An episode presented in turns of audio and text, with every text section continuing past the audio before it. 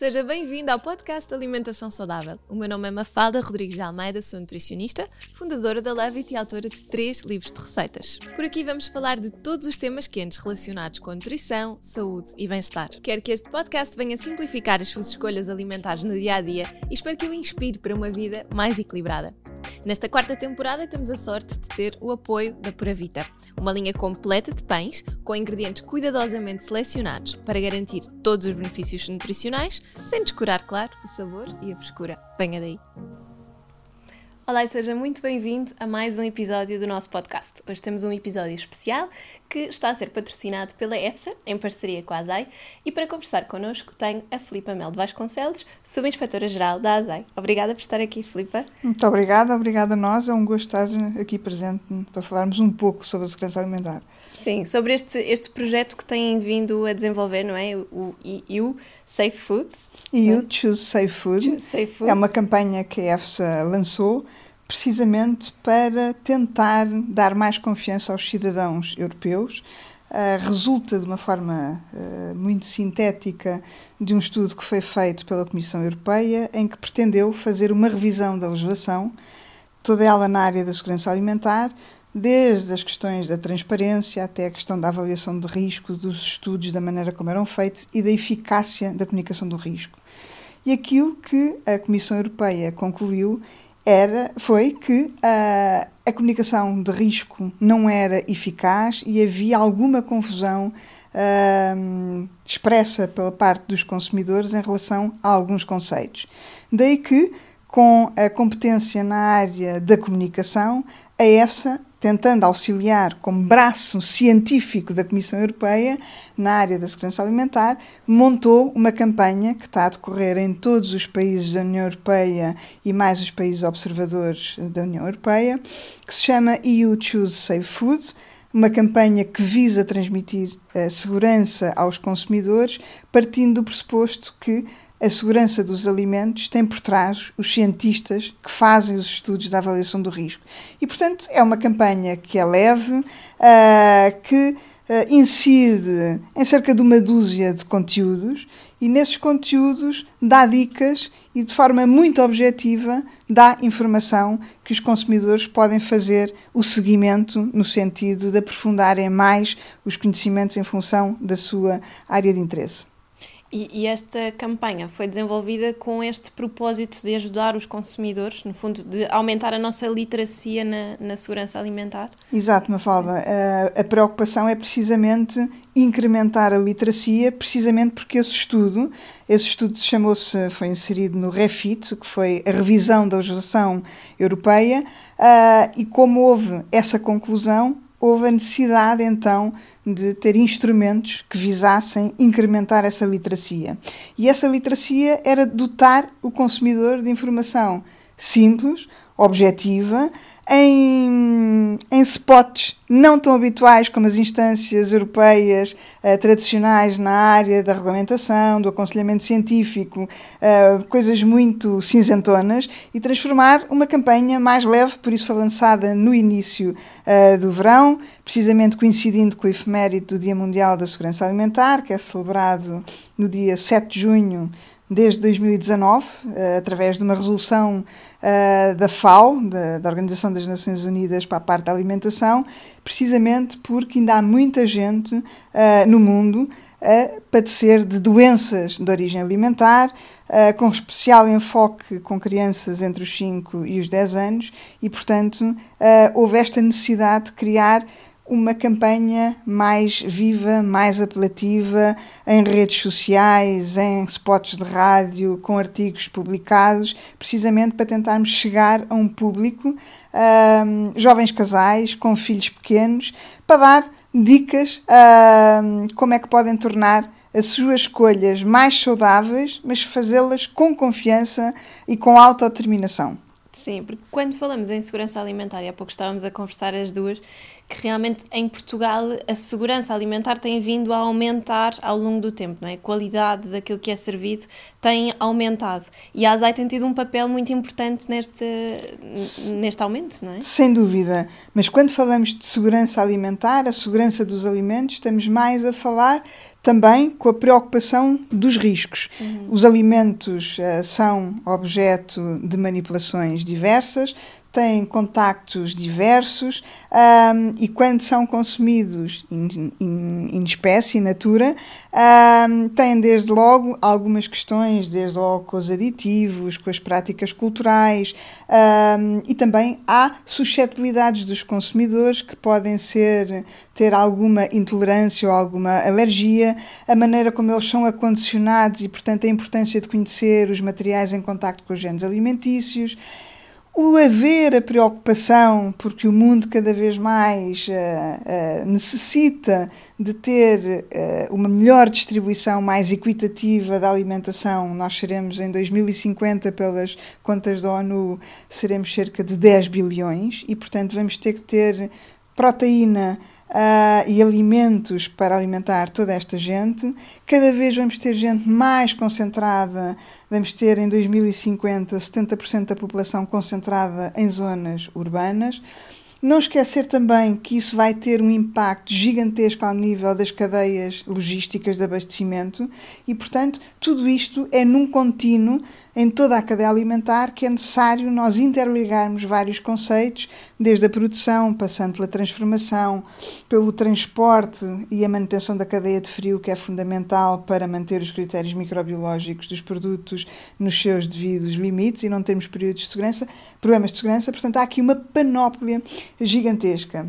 Igualmente, outra questão relacionada muito importante com o desperdício alimentar porque se nós temos esta, este problema do aumento da população e como é que os vamos alimentar, também temos problemas, e a Mafalda sabe bem do que falo porque é nutricionista, de obesidade, e portanto nós temos uma população mundial com graves problemas de obesidade, graves problemas de hipertensão, acentuadamente nas pessoas acima dos 60 anos, e portanto há aqui uma preocupação muito grande também de conter um, não só os problemas decorrentes daquilo que nós comemos, mas também de não desperdiçarmos e termos cada vez mais uma preocupação da economia circular ser verdadeiramente efetiva e ter os períodos com maior período de vida com o seu ciclo de valor e sempre com um reaproveitamento, sempre que tal for necessário.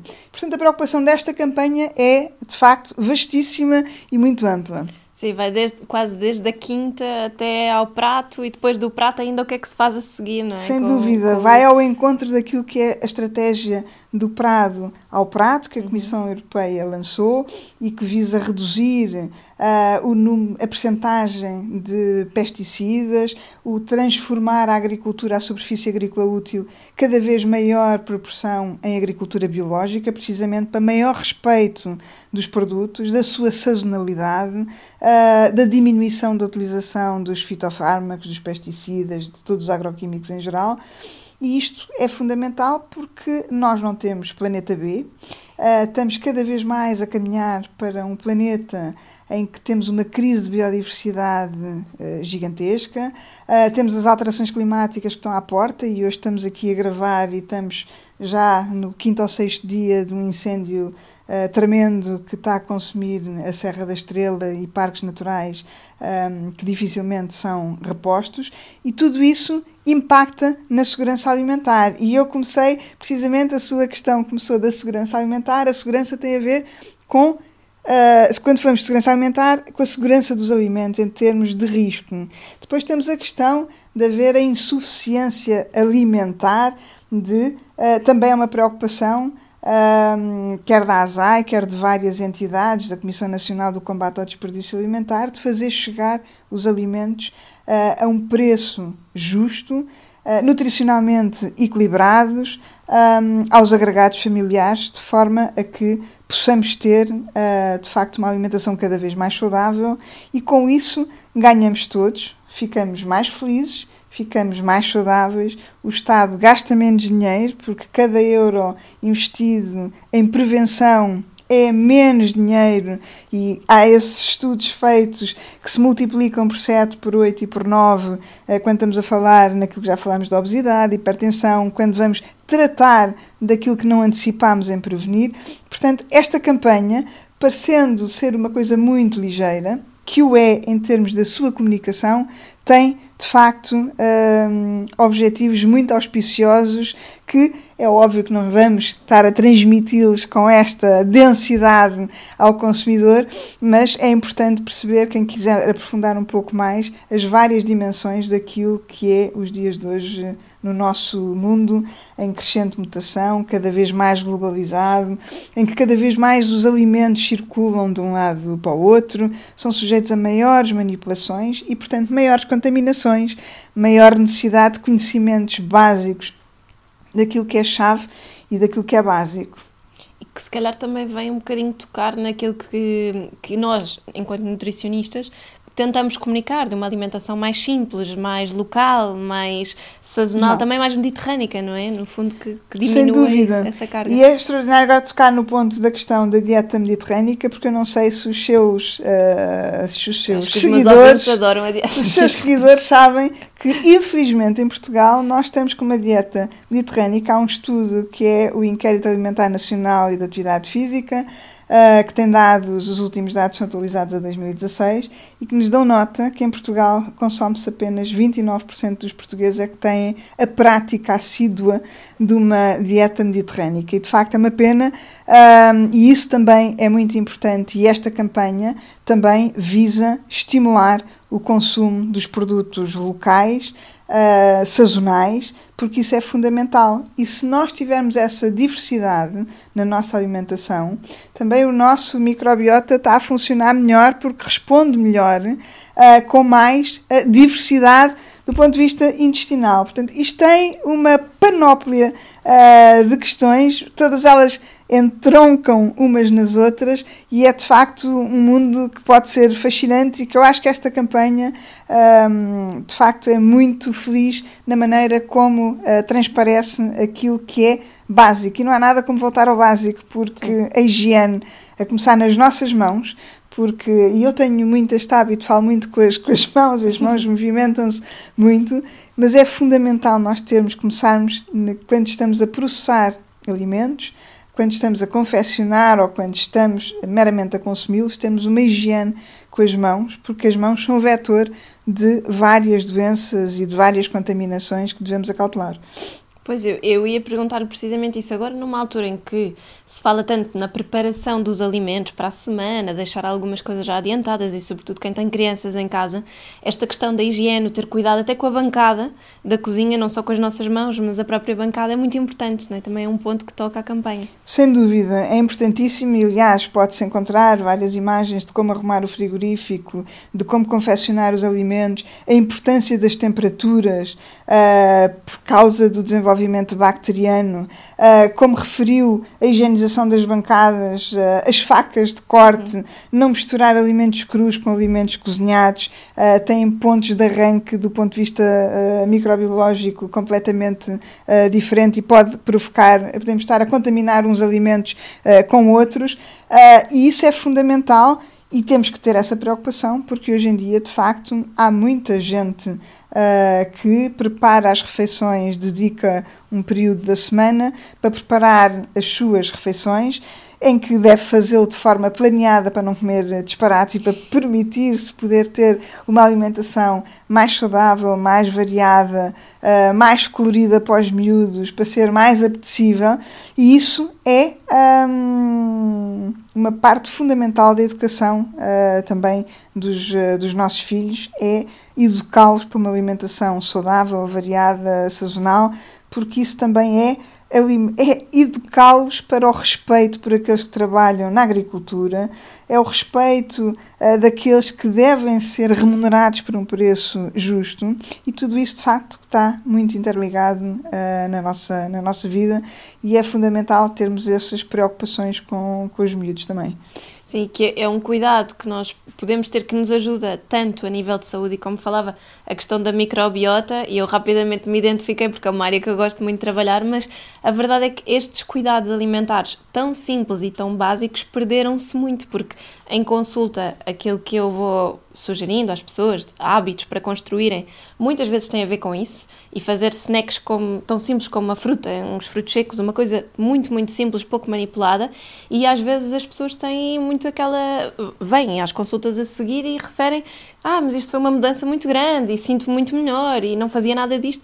E eu penso, mas isto é o simples do simples, não é? São coisas muito básicas. E há muito um, um preconceito, isso eu também tenho notado muito, um preconceito de, ah, mas eu não sei se este produto é mesmo assim, eles dizem no rótulo que não tem não sei o quê, mas eu não sei se é bem assim. E isto também é um papel fundamental que a ASAI tem tido ao longo dos anos, não é? Sem dúvida, essa questão tem toda a pertinência, uh, que é em relação à aquilo que consta nos rótulos, as pessoas podem ter uh, a segurança que, relativamente àquilo que estamos a falar em aditivos, uh, em, em, conservantes, um, eles são uh, avaliados pela, pela EFSA, pela Autoridade Europeia de Segurança dos Alimentos, em que há uma lista positiva que, para serem utilizados, uh, estão aprovados e, portanto, as pessoas podem estar descansadas. E aquilo que está no rótulo, há uma regulamentação muito própria e muito apertada para os operadores económicos cumprirem com a legislação cada vez mais nós temos o consumidor no centro das políticas europeias e das políticas nacionais. A defesa dos interesses dos consumidores é Uh, faz parte do primado uh, hoje em dia da legislação e da regulamentação comunitária.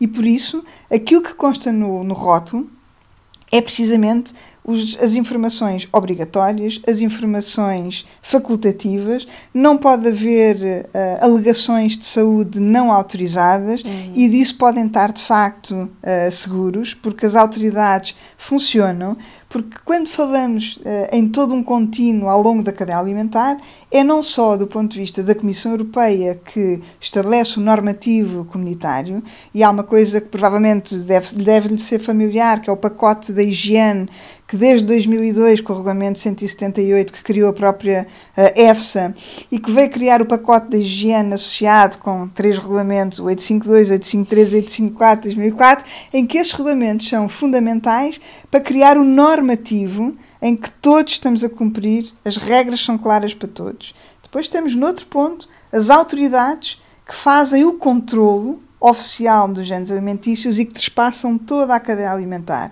E nós temos aí um papel muito preponderante da ASAI, temos o um papel também importante de outras autoridades, a Direção-Geral da Alimentação e Veterinária, do Instituto Português do Mar e da Atmosfera, na parte importante dos moluscos bivalves, a Direção-Geral de Desenvolvimento Agrícola. Temos imensas autoridades competentes uh, que fazem controles em áreas específicas. E há, de facto, a regulamentação que tem regras próprias precisamente para quê? Para que o consumidor não tenha que perguntar a ninguém quando está um produto à venda em exposição, a informação dos produtos acondicionados numa determinada embalagem tem que estar toda no rótulo para o consumidor ser autodeterminado e poder fazer as suas escolhas. Portanto, não há dúvida nenhuma que deu-se um salto de gigante em relação àquilo que é o respeito pelo consumidor. Antigamente havia muita coisa que faltava no rótulo.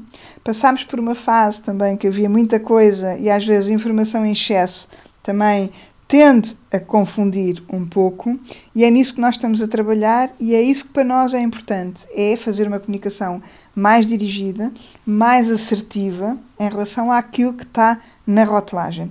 Mas as pessoas podem estar com confiança e com segurança que os controlos oficiais das autoridades competentes funcionam. Há um sistema europeu e cada Estado-membro tem o seu sistema montado em relação aos controlos oficiais. Quando há não conformidades, elas são comunicadas, são reportadas e há ações subsequentes a isso, e portanto estamos todos preocupados e todos empenhados em ter o cidadão consumidor no centro das nossas preocupações, seja dos legisladores, seja dos fiscalizadores, dos avaliadores de risco. De facto, o cidadão consumidor hoje é de facto uma peça fundamental neste xadrez. É, e a Filipa tocou numa, numa palavra muito importante que eu acho que é confiança. É? Nós sentirmos que temos confiança no produto que estamos a comprar. Sem dúvida. A, a, a dúvida, hoje em dia, com a questão do é rico em proteína ou é fonte de fibra, é, já nem é os lights nem os diets, não é? as pessoas já têm outro tipo de preocupações. E, e eu, às vezes, em consulta, partilho com as pessoas e digo-lhes: olha, É, eu, é tão simples quanto nós trabalharmos em área, às vezes trabalhamos com parceiros da indústria alimentar e nós não podemos dizer nada para a esquerda nem para a direita. Os valores estão todos tabulados. É rica em proteína, é porque é rica em proteína, proteína. não é? E, e, a questão do glúten, a mesma coisa. Mas eu comprei aquele atum e é o atum em água e porquê é que ele não diz que não tem glúten? Eu olho, porque se calhar é um produto que não faz sentido dizer que não tem glúten. E, e tento muito explicar isso porque sinto que ainda há muito esta dúvida. Uh, e portanto, onde é que as pessoas podem procurar dar esta informação extra para se sentirem também com maior confiança na sua literacia. Muito bem, essa informação está disponível. Convido todos a, visitarem o site da ASAI. É um site que tem imensa informação. Uh, tem informação por, por várias áreas temáticas e tem uh, as publicações uh, da Riscos e Alimentos, eu não sei se conhece, se não conhece, convida-me a Falda a consultar, em que nós lançamos uma revista feita com estudos de avaliação de risco, em que cada, uh, cada ano lançamos dois números uh, dedicados a um tema, em que depois há vários artigos que cobrem esse, esse tema. Mas no próprio site da ASAI tem informação com vários dossiês, com, é muito fácil de pesquisar. Têm também a informação sobre a parte, por exemplo, da rotulagem, uh, na, no site da Direção-Geral da Alimentação e Veterinária, de GAV, têm também no site da Direção-Geral do Consumidor, a DGC. Uh, há prospectos uh, elaborados uh, precisamente para tornar mais simples essa informação. Dizer, inclusivamente, que, como falou e bem, quer a indústria, através da Federação das Indústrias Portuguesas Alimentares, a FIPA, quer as associações, a APED, a Associação Portuguesa das Empresas de Distribuição, que congregam a grande distribuição em Portugal, Todos juntos há guias de boas práticas e todos esses guias estão disponibilizados nestes sites que eu acabei de referir e, portanto, a informação. Uh, e eu acho que todos nós estamos a fazer um esforço e a fazer o caminho de ter informação mais simples, mais objetiva, para as pessoas não se perderem naquilo que lhes interessa ter uma resposta uh, rápida. Sim, e, e, no fundo que as pessoas também consigam colmatar estas, estas dúvidas que possam ainda existir. Sendo...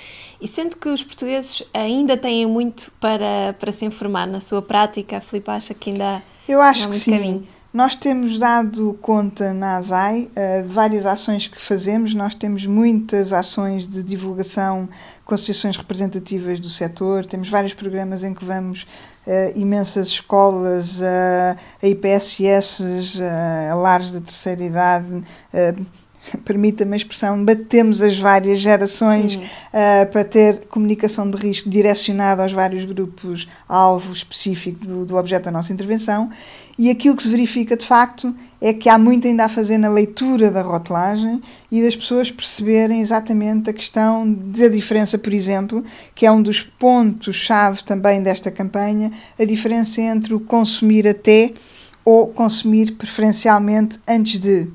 Estes dois conceitos são chave porque quando estamos a falar do consumir até, estamos a falar da segurança dos produtos. E, portanto, são produtos perecíveis em que uh, se deterioram e podem ter uma atividade uh, microbiana que uh, torna, pode tornar aquele produto não seguro a partir de uma determinada data e, portanto, não deve ser consumido. Como um iogurte, por exemplo. Como, como uma carne embalada numa cuvete do, do dia uh, como o pescado que está com, com a data de, de, embalamento, que é aquele pescado do dia, uh, como determinado tipo de laticínios, uh, e temos o consumir preferencialmente antes de, uhum. em que não tem a ver com segurança dos produtos, tem a ver com os atributos da qualidade daquele produto, tem a ver com a textura, com o cheiro, com o aspecto e, portanto, aquilo que se alerta às pessoas é que devem fazer uma análise macroscópica. Se o produto não tiver nenhum cheiro, aparentemente estiver bom,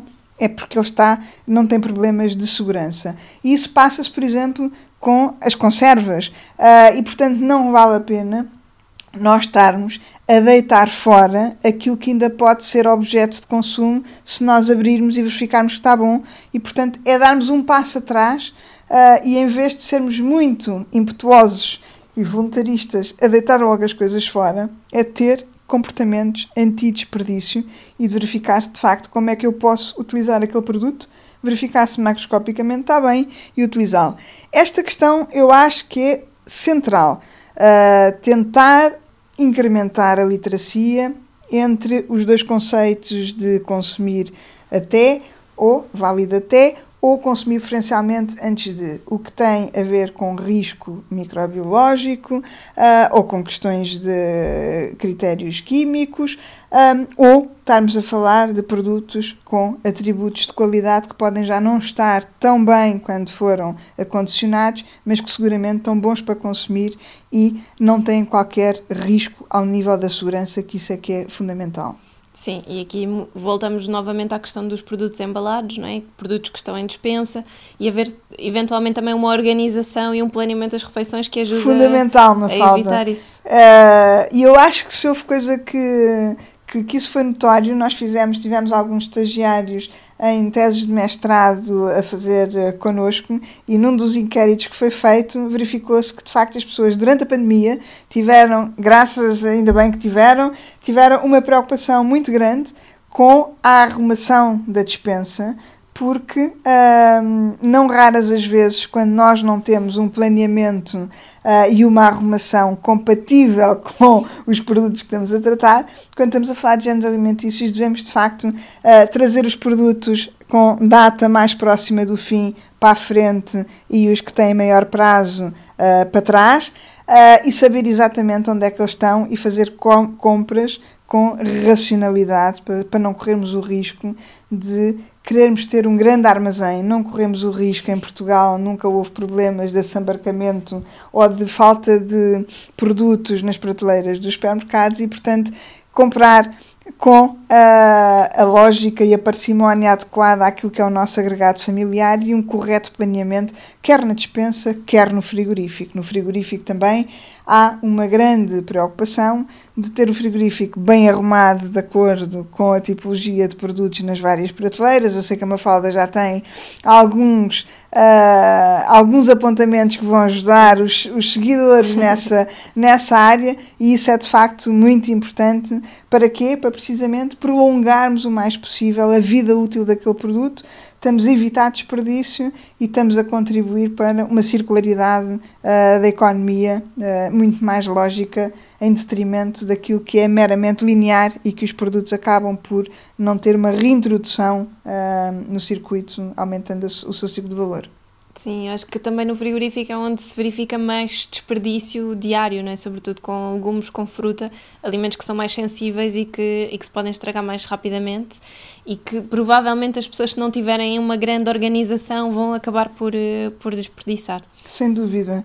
É um, é um local muito desgraçada em relação ao desperdício alimentar e que eu creio que devemos insistir também na, na comunicação do quão importante é ter organizado o sítio onde nós acondicionamos os nossos alimentos, quer na dispensa, quer no frigorífico e como fazemos a gestão da utilização e do planeamento. E por isso é que é tão importante, e os nutricionistas têm um papel tão importante no, no aconselhamento, do planear as refeições, até para olhar quais são os produtos que estão a chegar ao fim uh, dos prazos, utilizá-los, reinventar eh, porque a cozinha é uma coisa que pode ser super divertida e pode ser, de facto, um espaço de criatividade enorme e de convivialidade entre os vários membros da, da família.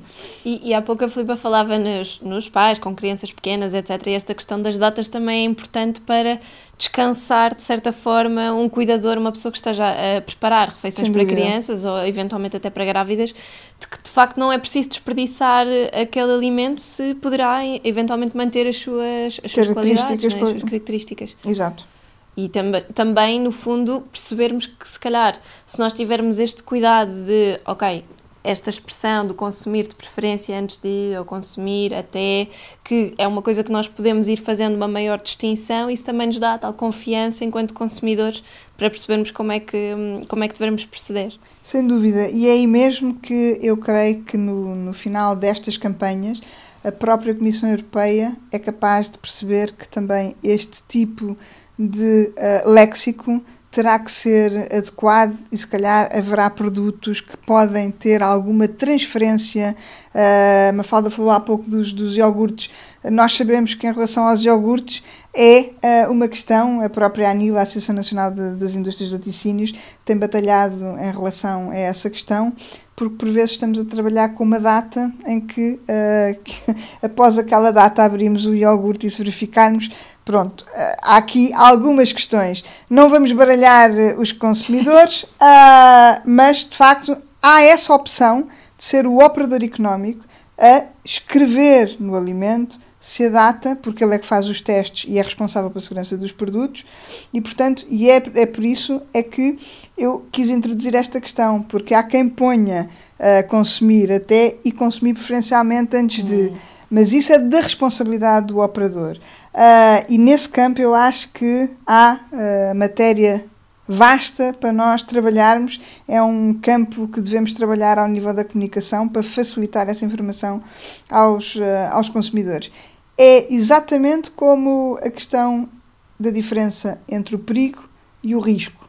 Nós temos os perigos uh, que podem ser perigos físicos, perigos químicos, perigos uh, biológicos e depois temos o risco que é a função da probabilidade daquele perigo que se pode traduzir ou não, causando um efeito adverso e que se traduz no risco. E a avaliação do risco é precisamente essa, esse processo em quatro fases em que nós temos que identificar o perigo, temos que o caracterizar, fazer a avaliação da exposição e depois então é que caracterizamos o risco. E isso é muito importante, são campos em que quer nas instituições europeias, quer as instituições nacionais e, e todos nós em conjunto, a academia é muito importante neste, neste aspecto também. É fundamental uh, termos uma comunicação mais uh, efetiva para que possamos todos estar ainda mais confiantes com aquilo que consumimos. Mas eu gostava de deixar esta mensagem que a confiança é uh, chave nós podemos confiar que, de facto, atrás dos alimentos há toda uma ciência por trás. Há cientistas a trabalhar desde a avaliação do risco, uh, há toda uma panóplia de controles oficiais que transpassam toda a cadeia alimentar, uh, suportados sempre em ciência. A própria ASAI, além de, do seu departamento de riscos, um, e de, do Laboratório de Segurança Alimentar, tem ainda como órgão coletivo de consulta especializada um conselho científico com professores universitários de toda a academia de norte a sul, em seis painéis temáticos, desde os OGMs ao bem-estar animal até à comunicação do risco na cadeia alimentar, em que nos assessoram e nos apoiam para que precisamente os consumidores possam estar tranquilos e, por outro lado, os operadores económicos também igualmente fiquem tranquilos em que a concorrência é leal, é eficaz e que quem não cumpre também uh, tem as devidas consequências decorrentes dos controlos oficiais. E, portanto, é preciso ter uma mensagem de confiança. As autoridades oficiais funcionam, estão cá Uh, e, portanto, aquilo que nós queremos é que as pessoas tenham essa disponibilidade e essa tranquilidade para fazerem as escolhas de forma saudável, com confiança, porque cada um trata uh, do seu negócio. E nós tratamos de que os alimentos possam ser seguros para quem os consome e garantir que há, de facto, numa economia leal, transparência, concorrência e isso é muito importante para todos porque nós funcionamos em comunidade e em comunidade é isso mesmo, é nós estarmos com estas relações que são globais a funcionar de forma uh, serena. Pois, e eu penso também um, um, pouco às vezes numa reclamação que, que às vezes as pessoas fazem no geral, que é a questão do, dos plásticos, o uso dos plásticos, por exemplo, para produtos biológicos, uh, em que muitas vezes é justificado com a questão de se proteger o próprio produto, não é? E proteger o consumidor, porque é uma coisa que chateia muito os consumidores, mas é algo que é importante para que os produtos não sejam, no fundo, misturados. Sem dúvida, há esta dualidade. Estamos a falar do combate, há um plano europeu e um plano nacional um, de uh, combate ao uso dos, uh, dos plásticos. Há várias medidas, há, há, desde taxas até medidas concretas, no sentido de reduzir a utilização dos plásticos, pelo impacto que tem na sua biodegradação. A questão é que, por vezes, como estava a dizer e muito bem, para se proteger aquele produto e o, e o produtor ter a garantia que o produto chega exatamente nas condições uh, que ele uh, entendeu no seu caderno de encargos fazer chegar ao consumidor, precisa de acautelar através de uma embalagem. Aquilo que os consumidores podem estar seguros é que aquela embalagem é segura, não há migração de compostos químicos para os produtos alimentares e hoje às vezes aquilo que nos parece que é um mero plástico, hum, muitas das vezes também já não é. Há, uma evolução estrondosa naquilo que são os materiais em contacto com os genes alimentícios. Há imensas funções um, tecnológicas dos materiais em que nós, através da embalagem, conseguimos já verificar se o produto está válido ou se não está válido, se já tem uma carga microbiana. Portanto, há uma evolução gigantesca. Aliás, a professora Elvira Fortunato uh, tem um papel extraordinário uh, nesse campo ao nível uh, dos, dos materiais. Uh, e temos inúmeros outros exemplos, mas não há bela sem senão. E o caminho faz caminhando e é necessário, de facto, ir reduzindo a utilização de plásticos à medida que a tecnologia nos vai dando outro tipo de material para condicionarmos os genes alimentícios.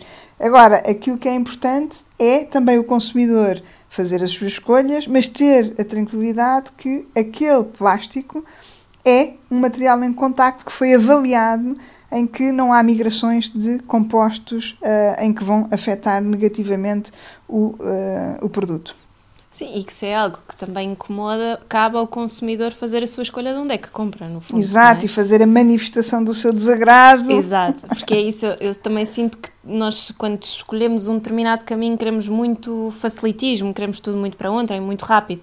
E estas coisas demoram tempo, sobretudo quando há tantas linhas, tantas entidades eh, envolvidas, tanta, tanta burocracia que é necessário resolver para garantir que tudo aquilo que nós queremos está acessível com, com segurança e, e confiança. Lá está, né? E assim, num clique. Exatamente. Mas, no fundo, queria-lhe só pedir mais uma coisa, Filipe, porque tem estado a dar tantos exemplos tão bons e eu agora queria-lhe só pedir para vermos aqui um exemplo prático da questão do risco uh, e, de, de, de, no fundo, aquilo que são riscos e aquilo que, que estávamos a falar dos comportamentos que nós podemos ter. Ou seja, no fundo, pensando um bocadinho na, naqueles dois exemplos que nos, estava, que, que nos estava a referir, a questão de, por exemplo, se nós levarmos uma. Estamos na altura do verão, se nós levarmos uma Santos com uma pasta de atum que tenha maionese para a praia e deixarmos aquela Santos todo o dia ao sol, no calor, etc., aquilo foi um comportamento. Esse, esse é um risco, certo? Foi é, um, aliás, um além do produto ser um risco ser consumido, nós tivemos um comportamento de risco porque não tivemos atentos. Uh, tudo é vivo na natureza, não é? Uh, se nós estamos a colocar uma pasta de atum uh, com uma maionese ou com um ovo, cortado com um ovo cozido, ou, que é delicioso, um uh, quando saímos do banho com um snack fantástico, uh, mas então temos que ter a consciência de fazer quais são os perigos que tem aquela sanduíche. Eu posso ter problemas de salmonela se não tiver um controle da temperatura, de facto vai haver uma atividade microbiana em que vai desenvolver aquele perigo em que a exposição vai ser enorme porque não cumpriu com aquilo que era suposto. Nós não podemos querer ser tão exigentes com os operadores económicos em que têm que fazer o transporte das mercadorias, aquelas que de frio delas necessitam, em ambiente refrigerado, com os termómetros, a fazer a marcação em que haja a evidência que toda a cadeia de frio nunca foi interrompida e depois nós, como consumidores, sermos desleixados e não ter essa preocupação. E, portanto, cada vez mais as pessoas podem pensar, ai, não é tão cool levar uma lancheira, pode ser fuleiro ou piroso levar, mas é importante, se nós vamos querer um bom snack que tenha vários ingredientes que podem ter uma atividade microbiana, há perigos que se podem transformar, de facto, num risco, porque eu vou estar exposto àquele risco pela temperatura, aquele não foi, não foi controlado e, portanto, pode haver ali, de facto, e isso é muito importante, nós adequarmos as nossas escolhas, se eu vou mandar um, num ATL de praia os miúdos em que sei que há pouca vigilância porque são muitos os miúdos uh, e os miúdos às tantas vão buscar e deixam o saco aberto, eu tenho que ter atenção aos snacks que mando para não pôr em risco um, aquele que vai ser o consumidor final. Mesma coisa com as frutas. Se eu tiver umas frutas que vão fermentar e se não tiverem refrigeradas, uh, elas vão ficar desagradáveis, eu vou ficar com dores de barriga. Quer dizer, é tudo. E eu acho que nós, pensarmos no básico, conseguimos perceber que de facto temos que ter nós comportamentos de pensar quando estamos a preparar aquilo que vamos levar para a praia ou para um piquenique, o que é que é adequado àquela circunstância. Eu posso refrigerar muito bem, se eu posso refrigerar e acondicionar como deve ser, então eu vou isolar muito bem aquela minha sanduíche cheia de um molho uh, muito suculento, mas que tem ali muita atividade viva do microorganismo que pode potenciar N outras situações. E, portanto, Uh, se eu puder refrigerar, eu posso levar, acondiciono bem, está refrigerado e retiro apenas no momento em que eu vou consumir. Se não, de facto, é preferível fazer outro tipo de snacks que não põem em causa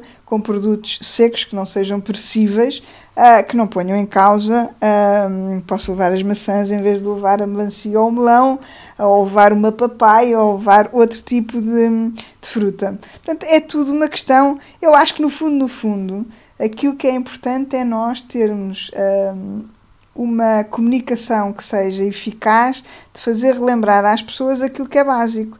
Porque se nós uhum. pararmos para pensar, quase todos nós sabemos, todos nós sabemos que é a coisa mais importante. Há uns anos atrás foi feito um estudo uh, europeu que foi feito com as questões nos vários países europeus e que em Portugal dava que cerca de 70% dos profissionais de saúde depois de irem à casa de banho, não lavavam as mãos. E estamos a falar de profissionais de saúde. E não é porque os profissionais de saúde não soubessem a importância que, era. Claro que isto, uh, graças a Deus, já está uh, muito corrigido, mas continuamos a verificar e um, a Organização das Nações Unidas, a Organização Mundial de Saúde, continuam em todas as suas grandes campanhas a chamar a atenção que a coisa mais fundamental que previne maior número de doenças é a higienização correta das mãos. E por isso é que nós temos tantos catrapázios fixados nas casas de banho, nas cantinas, nos espaços de restauração coletiva, de lavar as mãos uh, com eficiência de passar todo o local em que cerca de 20 segundos é suficiente para, depois de bem enxaguadas, ficarmos com as mãos devidamente higienizadas e em segurança para podermos confeccionar ou consumir ou o que for. Porque isso é fundamental. Nós passamos a vida a pôr, e agora vimos, o Covid fez-nos alertar para montanhas de coisas. Os vírus uh, são cada vez mais frequentes, precisamente pela falta de biodiversidade, pela falta de espécies que nós temos cultivadas. Há coisas que eu não sei se uma falda tem noção. Estava uh, a ler um artigo no outro dia em relação às uh, variedades, eh, às espécies uh, ancestrais que nós consumíamos. Tínhamos cerca, na nossa alimentação, há cerca de 2 mil anos atrás, mais de 6 mil espécies. Hoje em dia, o mundo consome 90% das calorias com 9 espécies, sendo que 50% delas uh, são com milho, arroz e trigo.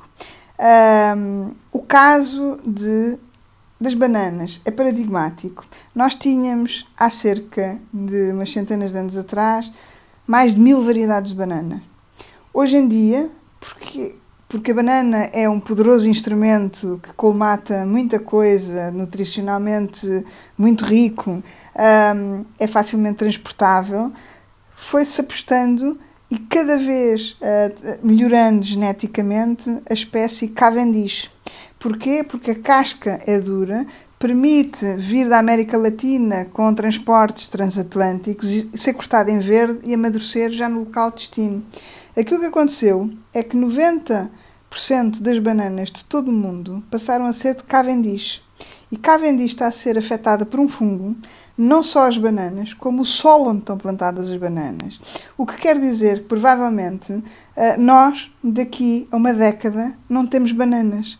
E portanto, isto são questões tão uh, simples quanto estas em relação à biodiversidade que nós podíamos ir para os trigos, podíamos ir para os milhos, para as variedades de arroz, em que cada vez mais nós, ao termos menor biodiversidade, temos menor controle na natureza de pragas e doenças, e aquilo que acontece é que passamos a ter a manipulação uh, das terras, em que aquilo que era suposto não ser para a produção de alimentos, nós vamos desmatando, vamos ocupando área para termos cada vez mais proteína para alimentar os milhões, os bilhões uh, que vão aumentando, mas fazemos sem muita lógica. E se nós fizéssemos com biodiversidade, em que temos as várias espécies, é como a nossa microbiota, temos as espécies a concorrer, funcionam como reguladores dos ecossistemas e isso é fundamental. E quando falamos em alimentação, temos que ter um pensamento um bocadinho mais amplo para percebermos de onde é que vêm de facto todas estas preocupações. Mas também não a quero estar aqui a amassar. Não, Filipe, a esta... banana nem sequer faz parte da dieta mediterrânica. Exato, exato. E se calhar se pensarmos nisso, é mais uma, mais uma vez a prevenção de, ok, isto pode ser um problema daqui a uns anos e se eu considerar outro género de, de alimentos para, para a minha alimentação. E aliás, se formos mais sazonais, vamos tendo sempre variedade Dade, de fruta. E em Portugal dúvida. há tanta fruta que é sazonal as romãs, os figos, os diospíritos, são coisas... A maçã da alcobaça. a maçã da alcobaça, por exemplo, teve um melhoramento tal que utiliza menos de um quinto da água, utiliza um quinto da água do que as outras espécies de maçãs. Ora, hoje em dia, com o problema gigantesco que nós temos, com a falta de empobrecimento dos solos, biodisponibilidade da água, de termos um critério muito, uh, muito rigoroso na utilização da água nas nossas culturas, porque nós vemos que há populações que têm as torneiras fechadas horas do dia, há gente que não tem água para beber, e, e para não falar, uh, se, se, mudarmos de continentes, uh, na miséria que, que não é em relação a estes fenómenos. Portanto, isto é, é verdadeiramente uh, importante perceber que nós podemos mudar radicalmente o nosso comportamento se tivermos naquilo que está à nossa mão, comermos do nosso local, estamos a contribuir para cadeias de abastecimento mais curtas, estamos a contribuir para uma menor pegada uh, de carbono, uma menor pegada hídrica, estamos a ter uma maior, um combate ao desperdício uh, maior porque há aqui um aproveitamento porque é local e porque sabemos e porque é reintroduzido. Há aqui uma panóplia de. Ao estarmos a consumir coisas locais de forma sazonal, estamos a ter uma diversidade na nossa alimentação que nos permite ficarmos mais multiresistentes do que uh, se não, uh, se tivermos uma, uma, uma alimentação muito uh, monocórdica. Um, e agora estávamos a falar da multiresistência, também é outra coisa muito importante, porque uh, às vezes esta campanha também toca aspectos do bem-estar animal, da resistência aos antimicrobianos, que é fundamental, uh, em que cada vez mais, pela produção intensiva, há uma utilização maior de antibióticos, e isso também vem na estratégia do Prado ao Prato, uh, e todas as preocupações ao nível da Comissão Europeia, no sentido de haver maior bem-estar animal e maior preocupação de não nos transferir para nós essa resistência em que, de facto, é um problema uh, muito uh, preponderante e que as políticas públicas devem olhar também com muita preocupação. E que também vai mais, outra, mais uma vez na base da dieta mediterrânica, de reduzir o consumo de alimentos de origem animal. E, e, há pouco falando aqui da questão do, da, da, pegada hídrica, o abacate que se fala hoje em dia tanto, é muito importante as pessoas perceberem que é, um, é seca muitos terrenos, não é? portanto tem um consumo de água para a sua produção muito, muito elevado.